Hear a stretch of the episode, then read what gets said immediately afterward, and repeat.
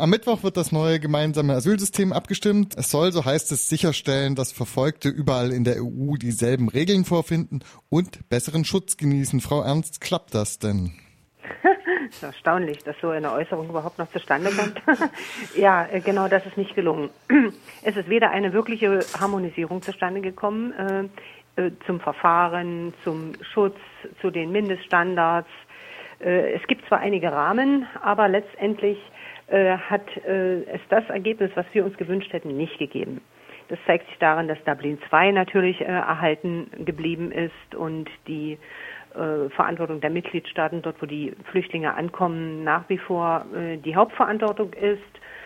Und im Grunde ist keine Frage wirklich richtig beantwortet worden. Die ganzen jahrelangen Kritiken von NGOs, Menschenrechtsorganisationen und dergleichen und von Migranten sind weggewischt worden. Dank Rat, der sich hier wieder mal auf der ganzen Linie durchgesetzt hat. Mhm. Es macht so ein bisschen den Eindruck, äh, das Parlament hat hier nicht so richtig viel zu melden, denn schon am Wochenende nach den Ratstreffen hieß es eben in den Medien, die EU einigt sich auf ein neues Asylrecht. Ähm, dass das Parlament da noch gar nicht zugestimmt hatte, das wurde eher so am Rande erwähnt. Ähm, sitzen Sie in einem Abnickgremium, Frau Ernst?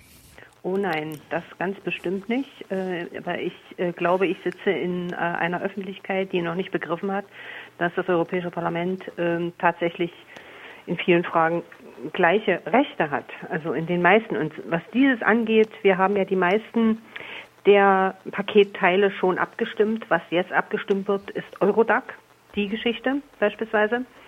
Das wird morgen abgestimmt und natürlich kann man jeden Tag erzählen, dass äh, sich die EU geeinigt hat und sich der Rat damit nur meint. Er hat nicht mitbekommen, dass äh, er auf uns angewiesen ist und äh, insofern ärgern mich natürlich äh, solche Formulierungen immer mächtig. Eine andere Frage ist, dass, äh, wie sich das Parlament hier verhalten wird. Und ich gehe davon aus, dass das Asylpaket faktisch durchgeht. Äh, das gefällt mir nicht, aber es ist letztlich die Entscheidung des Parlaments.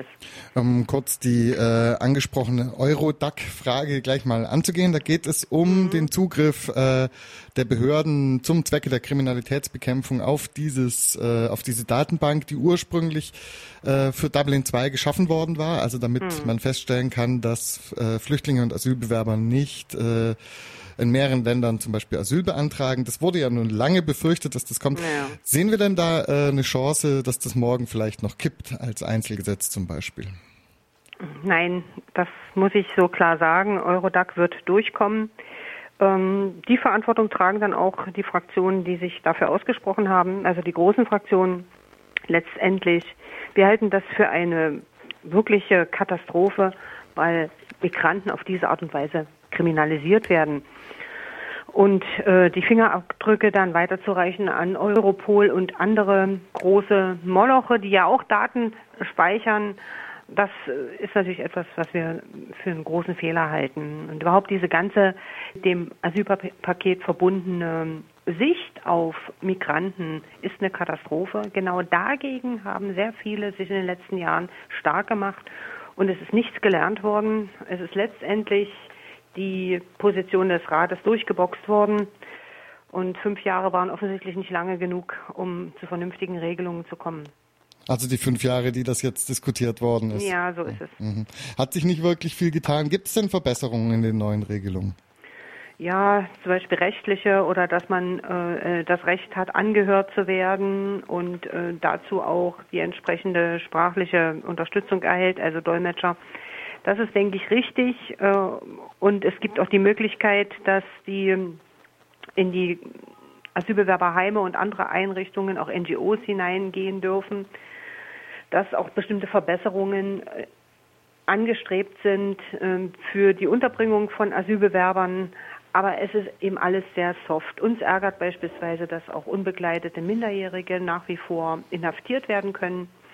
Also dieses, wenigstens dieses Problem hätte man lösen müssen. Und es ist eine Katastrophe, dass wir Kinder in Knästen unterbringen. Und insofern, glaube ich, ist das eine schlimme Aussage in einer Zeit, wo die EU ohnehin zu kämpfen hat, um ihren guten Ruf wird er auf diese Art und Weise noch schlechter. Und dem kann man ja nun wirklich nicht Beifall spenden. Nun hat auch die Schweiz ein verschärftes Asylrecht per Volksentscheid beschlossen. Kann man den Schweizerinnen denn angesichts der restriktiven Regelungen in allen Nachbarländern noch, da noch einen Vorwurf machen?